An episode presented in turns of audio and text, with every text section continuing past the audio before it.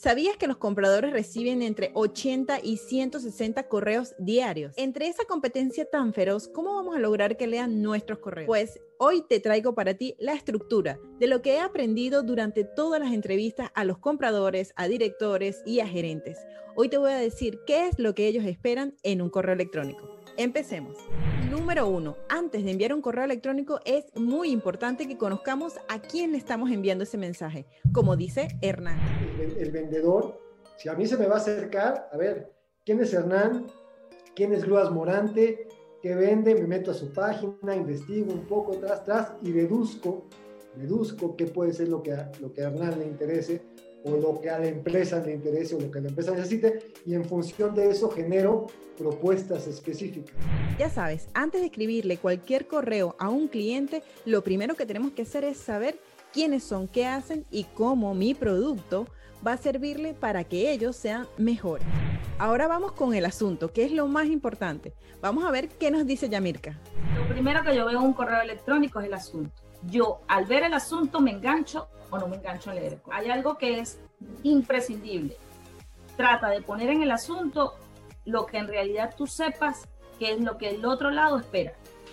Portafolio de productos, lista de precios, presentación. En cambio, se dice portafolio de resinas para fabricación de pintura. Listo. Esto hay que abrirlo porque esta persona que me contactó por correo electrónico sabe que yo compro productos químicos para fabricación de resina. Y la resina es uno de los materiales que yo más negocio. Listo, abro. Es por esto que es tan importante conocer la empresa a la que queremos prospectar, porque con el asunto nosotros le vamos a decir, te conozco y sé que puedo ayudarte. Otro punto importante es colocar palabras claves dentro de nuestro asunto.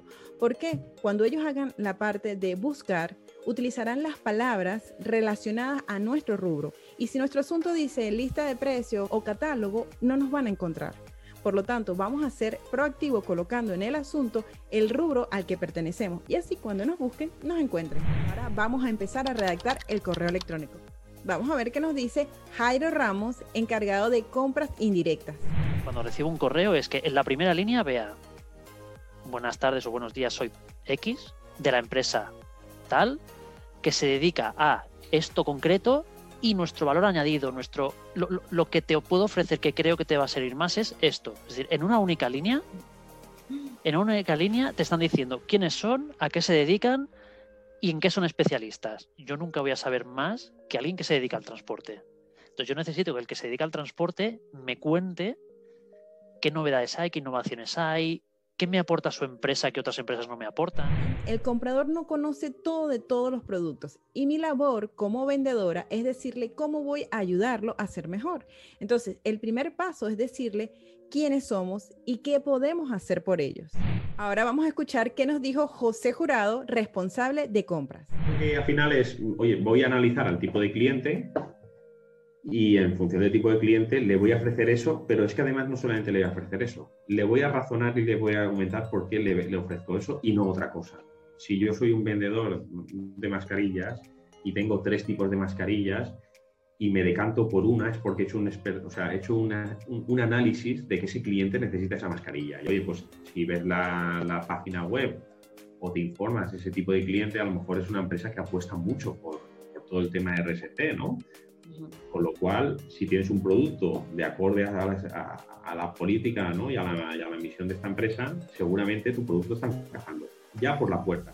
Les voy a dar un dato. En un artículo que leí de CPO Magazine de Marta Anguich Anduca, ella decía que el departamento de compras es el encargado de la innovación de la empresa. Por lo tanto, yo como vendedora tengo que decirle a mi cliente cómo lo voy a ayudar a innovar en su empresa.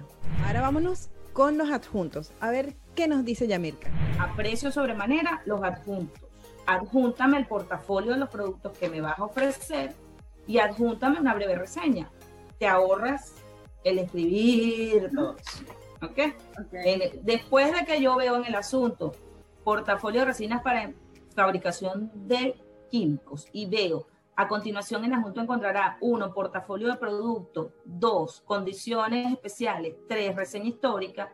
Estaré aquí a sus órdenes para atender cualquier requerimiento. Listo, ese es el correo ideal, el correo soñado. Ese es el correo soñado que ningún comprador va a dejar de abrir.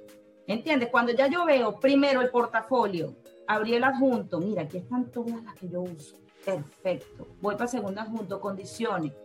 Eh, crédito sujeto a volumen. Eh, validaremos de acuerdo a sus necesidades, precio por cantidad. Ah, no, mira, este está dispuesto a negociar. Voy para el tercero, ahora sí voy a ver quién es ah, no, mira, es una gente que atiende todo Suramérica. Si vas a juntar, por favor, no hagas un catálogo de 250 páginas, porque el comprador no tiene el tiempo para leerlo. Por lo tanto, en el correo electrónico, si le vamos a colocar un adjunto, mejor hagamos la descripción dentro del correo de decirle, en la página tal vas a encontrar esto. La descripción de la empresa, ya viste, no les interesa, al menos en un principio, colócala en el adjunto.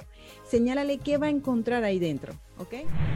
Y otra pregunta que me hace muchísimo durante las formaciones es, ¿le debo decir, señor gerente, licenciado, estimado? Pues vamos a ver qué nos dijo Eric.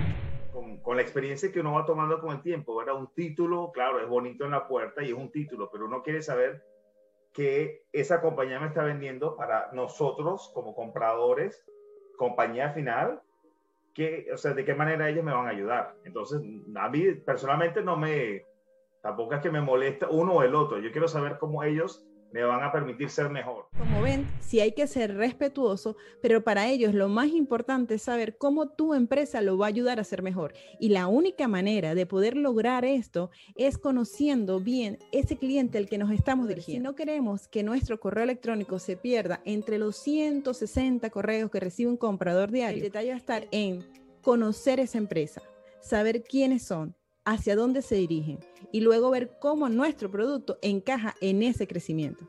Espero que estos datos te hayan funcionado y que de ahora en adelante tu correo esté fichado, esté visto y que por supuesto el comprador te responda o te pida una solicitud. Gracias Yamirka, gracias José, gracias Jairo, gracias Eric, gracias Hernán y a todos los compradores, gerentes y directivos que han colaborado en darnos luz a los vendedores para que de ahora en adelante seamos cada día más profesionales. Espero que este video te haya gustado y si es así recuerda recomendar, dejar tu comentario, etiqueta a ese vendedor que crees que lo puede necesitar.